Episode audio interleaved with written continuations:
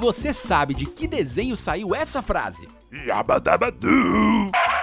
Se você vive imitando esse cachorro? Quero biscoiteirinho! Se você ama abacate e filmes do Steve Magal.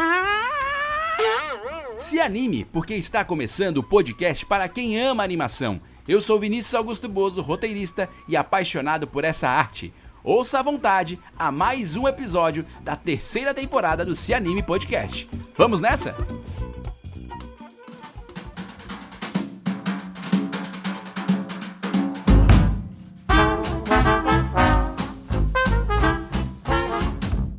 Olá, queridos e queridas amantes da animação. Está começando mais um Se Anime Podcast. Eu tenho que começar esse episódio pedindo desculpas pela periodicidade capenga do Se Anime Podcast nos últimos, nas últimas semanas, né? Esse podcast que tem sido quinzenal, mas por motivos de trabalho, diversos eventos, muitas viagens, acabou que eu não consegui realmente colocar o episódio bonitinho a cada 15 dias como eu gostaria. Mas estamos voltando para uh, condições normais de temperatura e pressão e aqui estamos com mais um episódio. Como você já deve ter visto é na miniatura e na descrição do episódio, hoje a gente vai falar do longa Tico e Teco Defensores da Lei, que foi lançado agora, poucos dias atrás, dia 20 de maio, uh, no streaming Disney Plus aqui no Brasil e para o mundo todo. Uh, o filme do Tico e Teco. A gente vai falar sobre isso porque eu já ouvi diversos comentários, gente que amou, gente que não gostou tanto, gente que não sei o que, não sei o que, não sei o que lá, não sei o que, não sei o que lá. A gente vai falar sobre isso hoje. Então, fique ligado no episódio tem muita coisa pra gente conversar. Mas antes, tem algumas informações aqui para compartilhar com vocês. A primeira é que a gente vai ter uma mesa sobre podcast de animação no terceiro encontro nacional de animação experimental, o Experimenta Anima de 2022. O evento acontece entre 22 e 26 de agosto desse ano, de 2022.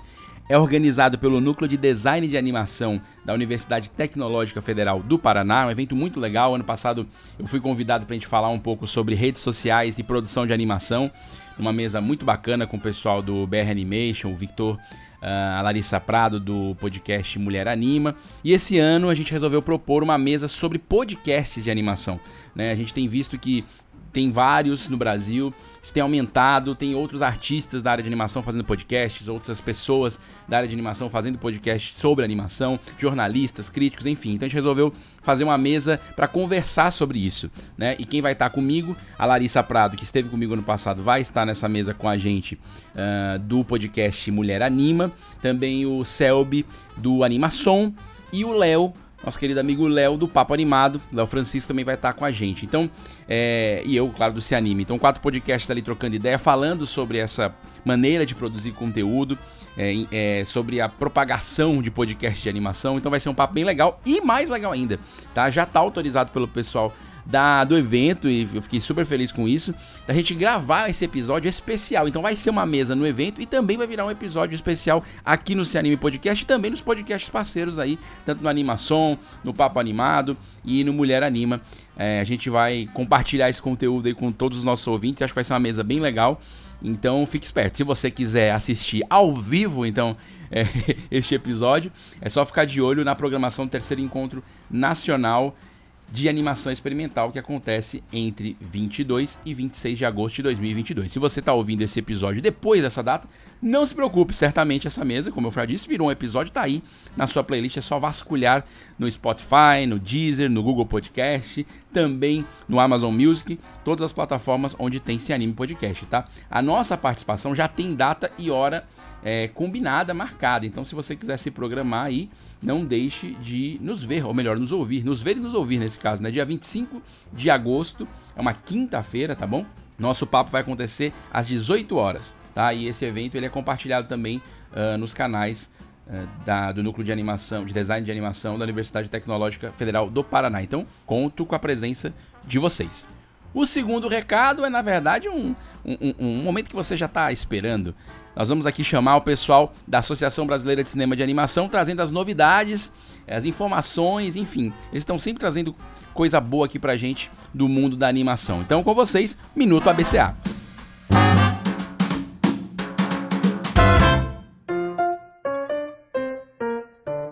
Minuto ABCA no CI Anime um espaço para divulgação das mais variadas ações que envolvam animação. Olá pessoal, Felipe Souza aqui de novo. Começou agora em maio a edição 2022 do Consultório, nosso projeto de consultoria continuada. Cada um dos quatro projetos selecionados terá o acompanhamento do seu próprio especialista por seis meses, traçando objetivos e etapas para o aperfeiçoamento do material. Também em maio houve a primeira edição da Policlínica, o spin-off do consultório. Esse consistindo em encontros de meia hora, cada um com um pequeno grupo de inscritos e um expert, promovendo a troca de experiências e interação entre pessoas do meio da animação. As duas iniciativas fazem parte da programação de atividades formativas da ABCA.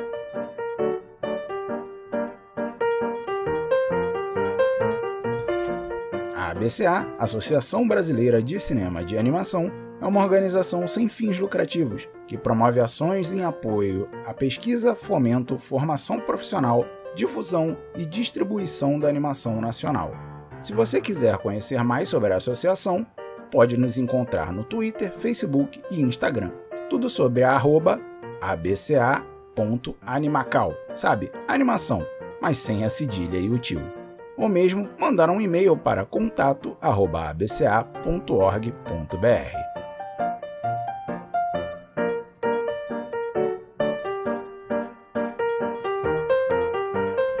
Muito legal essa iniciativa do consultório da Policlínica da BCA. Eu participei uh, da, da, da, Policlínica de Roteiro. Foi muito legal, um momento massa, assim, com informações diretas e uma possibilidade de trocar ideias com quem está no mercado. Então, muito legal essa iniciativa. Parabéns, pessoal da BCA. Sou fã, sou fã.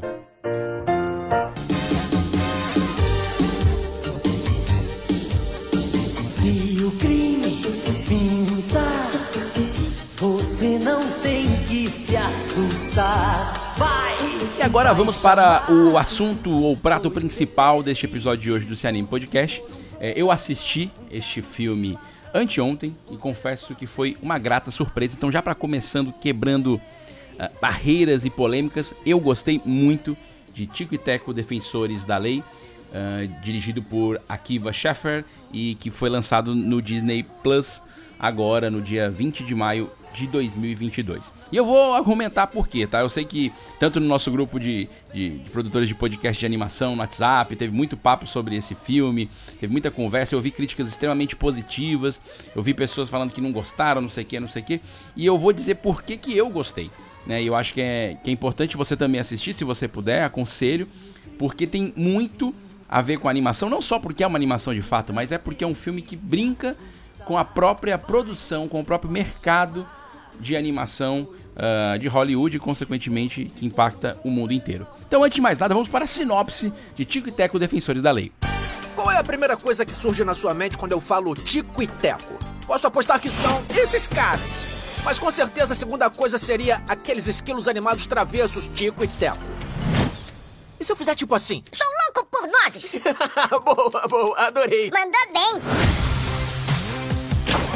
Para começar, é importante a gente colocar o caro ouvinte é, na seguinte perspectiva, no seguinte contexto, né? Tico e Teco é, teve uma série que foi Tico e Teco Defensores da Lei, era o nome da, da animação original, uma série lançada em 89 e eles tiveram três temporadas com essa série, né? Funcionou de 89 até 90 mais ou menos. Uh, no Brasil passava na TV Globinho, saudosa TV Globinho, espaço de tantas animações que nos trazem memórias é, infantis e pueris, por que não?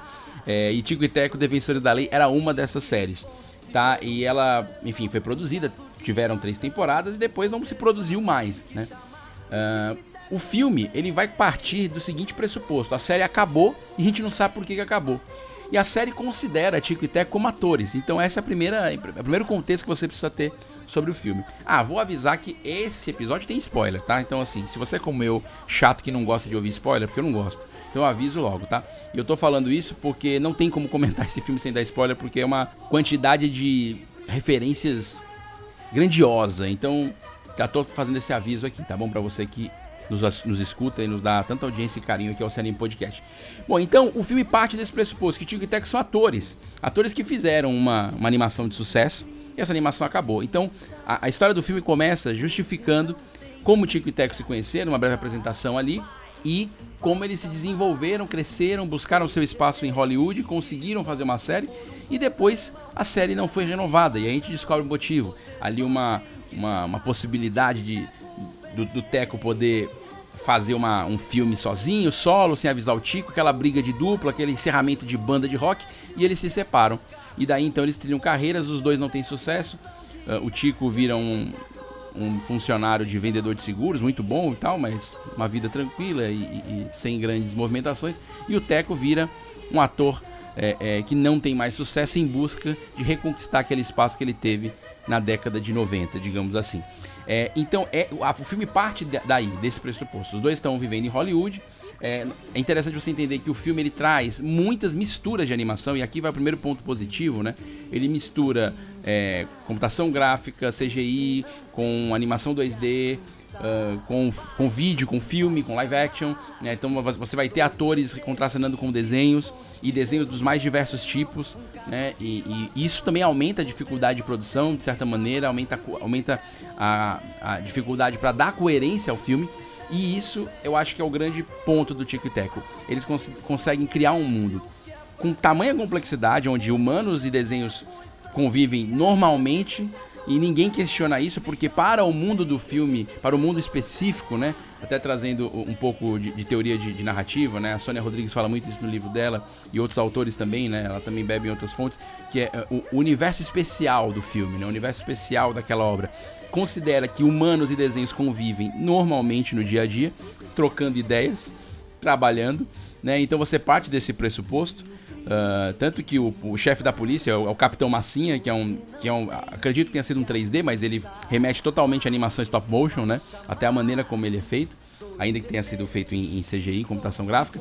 É, então, ele, ele, você vai ter essa mistura, né? Esse jogo. Então, é uma Los Angeles onde uh, pessoas, humanos, vivem com desenhos e lá está Davi e Tico e Teco separados, que depois da separação, do término das séries, nunca mais se falaram, estavam meio brigados, meio virados. E e aí eles, os dois partem disso. Uma parte do elenco, um dos, dos colegas dele, né, o Mount, que é um personagem importantíssimo na, na animação dos anos, dos anos 90, ele tá desesperado porque o que acontece? Os desenhos estão sendo sequestrados. Então esse é o grande problema, do, a grande, o grande conflito, né? Você vê ali uma notícia do linguado, o peixe da pequena sereia que foi sequestrado, e, e aí o pessoal, a gangue que sequestra, distorce os desenhos, né? é, apaga a boca, muda olho, para eles fazerem filmes linha B, digamos assim, né? Esses filmes que a gente vê por aí, né? Que tem o chapeuzinho vermelho da Disney, você tem aquele chapeuzinho vermelho meio.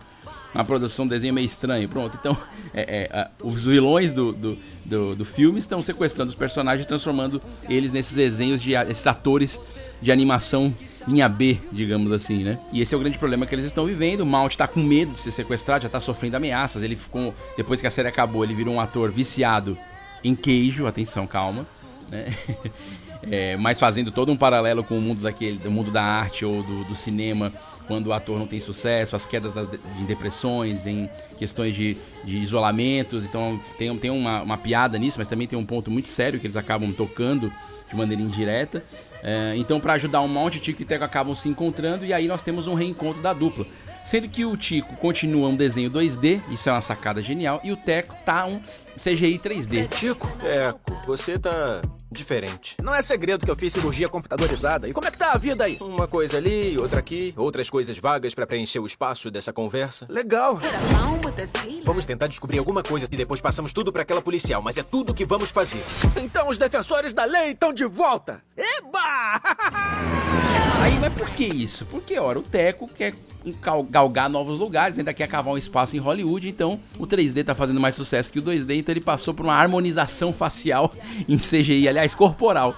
Então você tem esses dois personagens, boa parte do filme, juntos, né? O Tico em 2D, lembrando muito a animação dos anos 90, e o Teco totalmente aquele CGI com pelinho e olho brilhando e aquela coisa que, que a gente vê aí de, de Pixar, DreamWorks e afins. E a partir daí você vai ter uma série de, de piadas e referências à própria a próprio mundo da animação, né? O próprio fato dos, dos personagens antigos serem esquecidos, o próprio fato do Teco passar por essa essa, essa harmonização é, de CGI para poder tá, ter um espaço no mercado. Isso remete muito ao que a gente vive hoje, essa questão da beleza, de não poder envelhecer, né? Tudo mais. Então tem uma piada aí interna. E, claro, é, referências com vários filmes da Disney, várias produções da Disney. Uh, e também produções de outras franquias, que aí eu acho que é a grande, o grande X da questão eu fico perguntando como que o jurídico desse filme trabalhou. Pra vocês terem ideia, uh, personagens ali que remete a Beowulf, aquele filme, né, que eles tiram muito sarro disso do filme, né, que é você capta o ator, né, o motion capture do ator e depois vira vira animação em 3D. Uh, você tem ali o Sonic, o Sonic feio, né? Aquele Sonic que não deu certo, que vazou aquela imagem do filme do Sonic. E aí, aquele personagem do Sonic, o Sonic feio, está estrelando o filme, não só com uma piadoca, ele é um personagem que tem um, um peso, um, uma, uma, certa importância no desenrolar da história. É, que, claro, Sonic não é da Disney, não tem nada a ver com a Disney. E tá lá num, num, fazendo parte, e bastante, né? Não é uma ceninha aqui, outra lá Uh, referências todas a Alvin os Esquilos, claro, tem piada com isso, né? Tico e Teco, obviamente, não gostam de Alvin os Esquilos. E, enfim, até a crítica a, a, cantar musiquinha, né? Animaizinhos que fazem, que cantam musiquinha para alegrar em animação e tudo mais. Então você tem todas todos os elementos que criticam né, e, e, fazem piada, ri de si mesmo, né, ri da própria, do próprio mercado de Hollywood. Eu acho que também esse é outro ponto importante. O filme ele, ele brinca com isso e deixa isso claro. Na parte do live action, naturalmente, Tico e Teco se associam a uma policial que quer fazer tudo certinho, quer ser correta, tá vendo que os personagens estão sendo sequestrados, uma, uma, uma policial que gosta, sempre foi fã uh, da série Tico e Teco dos anos 90, e aí ao encontrar Tico e Teco juntos novamente, resolve ajudar e a figura dessa policial, que aí no caso é live action, uma atriz, ela, ela impulsiona também, ajuda a história a caminhar para frente. É um personagem importante que gera até um, você gera até um, uma certa desconfiança se ela realmente era fã dele, se ela também não faz parte dessa, desse mercado corrupto contra as animações que tem nesse, dentro do filme, que é o grande vilão da história. E claro, o grande vilão é nada mais nada menos que Peter Pan, que envelheceu, tem barba engordou e foi descartado pelo mercado de Hollywood. Uma criança que nunca crescia acabou envelhecendo, engordando e tendo pelos na cara. E ele é o grande vilão do filme. Acho isso também uma, uma sacada enorme. Aí sim, um personagem da Disney que a Disney pode brincar bastante. Mas é, é, não faltaram referências a outras franquias e, e, e eu acho que nesse sentido levanto aqui a bola da gente conversar um dia sobre departamento jurídico é, e animação, que é um assunto que a gente sempre, sempre toca aqui em algumas entrevistas no nossa, nosso podcast. Mas nesse caso especificamente é, é, gritante, né? Eu acredito que eles tiveram um grande trabalho ou assinaram muitos contratos de licenciamento, muitos contratos de liberação de uso para poder o filme existir, né? E acho que acertaram em cheio. Algumas pessoas é, é, fizeram algumas críticas dizendo que o filme não é infantil, ele é um filme para adulto, adulto que viveu os anos 90 por causa das referências, por causa de, toda, de todo apelo nostálgico. Uh, eu, eu até concordo em parte com isso, eu acho que é um filme mais para adulto que para criança. E eu acho que a Disney fez um produto pensando nesse público, tá? É, tanto que até a, a, maneira como a história desenrola. É uma animação muito bem feita, mas você vê um clima assim meio de detetive, né? Algumas coisas até mais sombrias do que uma animação para criança normalmente seria, sob o ponto de vista de direção de arte. Uh, esse lance de misturar a animação é uma coisa que eu tenho certeza que a criançada gosta muito, mas é algo que, se você não faz muito bem feito, é, quebrar a verossimilhança ou de certa maneira causar alguma estranheza é possível. É, mas eles fazem isso de uma maneira muito bem feita, esteticamente falando e de maneira narrativa também. Né? Mas é um filme para pensado mais no público adulto. Eu concordo com isso. Mas eu não acho que ele afasta as crianças completamente. Eu não acho que ele afasta o público infantil completamente. É, tanto que os textos e as piadas não são pesadas, não são piadas para adulto. Né? Ele está mais focado no público adulto porque o público adulto viveu o tico e teco, né? Mas a Disney também foi capaz de, com todas as suas, suas propriedades intelectuais, trabalhar também o público infantil. Quer dizer, a criança de hoje não viu a Pequena Sereia dos anos 90, mas sabe quem é a Pequena Sereia, sabe quem é Ariel, por conta de todos os especiais, das séries e tal. Né? Então ela sabe que o linguado foi sequestrado, ela sabe que é o peixe da, da Pequena Sereia. Ah, tem, tem, tem uma cena, tem duas boas cenas com, com o candelabro do, da Bela e a Fera que as crianças de hoje sabem quem é, porque teve o filme live action depois que a Disney explorou a propriedade intelectual. É, nós temos outras séries a partir da Bela e a Fera, então é, eu acho que as crianças também têm referência. Mas o filme foi mais direcionado sim ao público adulto, até porque Tico e Teco tava meio sumidaço. E aí vem o grande salto e a grande sacada que eu penso como mercado. É, ao, mesmo, ao mesmo tempo que eu acho que a Disney pensou esse filme mais pro público adulto, ao acabar o filme, o Disney Plus ali no seu streaming está divulgando a série dos anos uh, 90, né, o Tico Teco Defensores da Lei, que, é que foi produzido em 89 até 1990, tá lá disponível com todos os episódios para a criançada poder assistir depois e até para os adultos poderem rever. Então, assim, eles entenderam o filme como uma possibilidade de resgate de certos personagens, uma propriedade intelectual que talvez não estava sendo tão usada pela Disney de uma maneira genial, né, brincando com o próprio fato, com o próprio sumiço dos personagens, Uh, o tempo todo essa piada ela é retomada, né? Essa questão do descarte, do desuso, uh, do, do, personagem que, que, já ficou velho, não funciona mais. E, e, e, trazer esse resgate, né? Bom, eh, ultimamente eu também assisti o, o, o especial da HBO dos Friends, né? É, se reencontrando.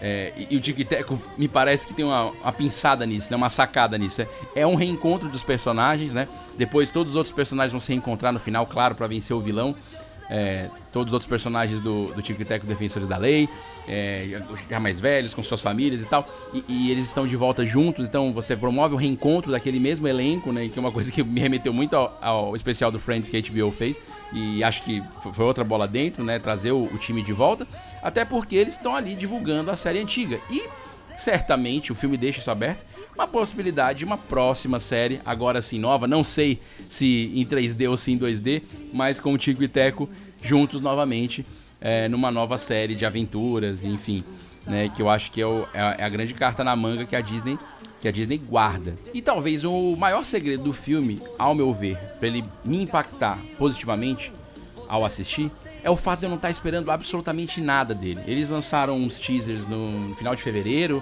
uh, início de março, algumas coisas que já mostrava mais ou menos como era, brincadeira com as referências de outras animações, mas nada muito contundente. É, Tico e Teco não são personagens que têm um apelo público, uma comoção nacional, como o universo da Marvel tem hoje em dia, como um Batman tem hoje em dia, o que não gera, estou tomando por mim como espectador, expectativa nenhuma. E isso, em se tratando de uma produção na Disney para impactar o mundo, eu acho excelente. E nesse sentido, como eu não esperava nada, eu tive uma grata surpresa. Eu acho que é uma das melhores coisas que a Disney fez ultimamente, sendo bem sincero, criando, uh, explorando uma propriedade intelectual de uma maneira inovadora, de uma maneira até arriscada, esteticamente falando, quando a gente fala da mistura das técnicas, uh, e principalmente com live action, de uma maneira até é, é, podendo passar por ridículo, porque não poderia ser tomado como algo inverossímil, completamente inverossímil. Você tem desenhos e e, live action convivendo normalmente, essa é uma regra básica. A questão é, do próprio, da própria cirurgia plástica de CGI ser, é uma coisa que podia pegar mal, mas pelo contrário, fizeram isso com uma leveza, com um humor muito no time certo. É, Tico e Teco estão realmente como personagens mais maduros ainda do que já era. Se já era bom assistir nos anos 90, que eu gostava demais dessa série. Eu acho que se vier uma nova série, ótimo. Se não vier, tem a antiga aí para assistir. Eu acho que a Disney fez muito bem em, primeiro, resgatar Tico e Teco e segundo, resgatar de uma maneira tão, tão metalinguística e tão positiva, sem perder o humor e ao mesmo tempo sem cutucar o mercado de animação mundial. Lógico, é um filme de entretenimento, é um filme para toda a família, é um filme para rir, é um filme para pai e filho, mãe e filha assistirem juntos, porque é, restaura a nossa, a nossa infância para quem é mais velho e acho que apresenta personagens novos, divertidos que estavam ali esquecidos, né? É, de certa maneira, entre, entre galinhas pintadinhas, entre, entre as novas, entre, entre as ladies bugs da vida. Tico e Teco estava ali esquecido e eu acho que foi resgatado para a criançada de hoje poder assistir e se divertir também com essa dupla de esquilos é, que não cantam, mas que está super antenada com os dias de hoje e eu acho que eles estão maduros para serem trabalhados pela Disney em outras produções e eu torço, torço mesmo por isso. Se você não assistiu, fica o convite. O longa já está disponível no Disney Plus, no streaming, no serviço de streaming. Assista, aproveite, assista os, os, episódios antigos, assista aquilo que com certeza você assistiu na infância. Se não assistiu, assista pela primeira vez, porque vale a pena, é divertido, é, tem um tom de aventura muito forte. Eles conseguiram imprimir isso no filme tão bem quanto era na série em 2D lá dos anos 90. Então essa foi minha dica de hoje, espero que vocês tenham gostado. Curtam, comentem, compartilhem. Se você discorda de mim, manda mensagem no nosso Instagram, arroba Podcast. Não deixe de visitar o portal cosmonerd.com.br. Lá tem um monte de críticas, releases, resenhas, notícias de filmes, desenhos, séries, literatura, HQs. Então tem um compêndio ali de conteúdo muito bom do Cosmonerd, então não deixe também de acessar. E se puder, me siga nas redes sociais, arroba Bozo com dois Es, B-O-Z-Z-O. Espero você. Então vamos falar sobre animação mais e até o próximo Se Anime Podcast. Agora vamos regularizar isso, hein? Sempre quinzenalmente aqui eh, nas plataformas Spotify, Deezer, Google Podcast e Amazon Music. Até a próxima! Tico e Teco e os defensores da lei. Esse podcast é editado por Radiola Mecânica. radiolamecânica.gmail.com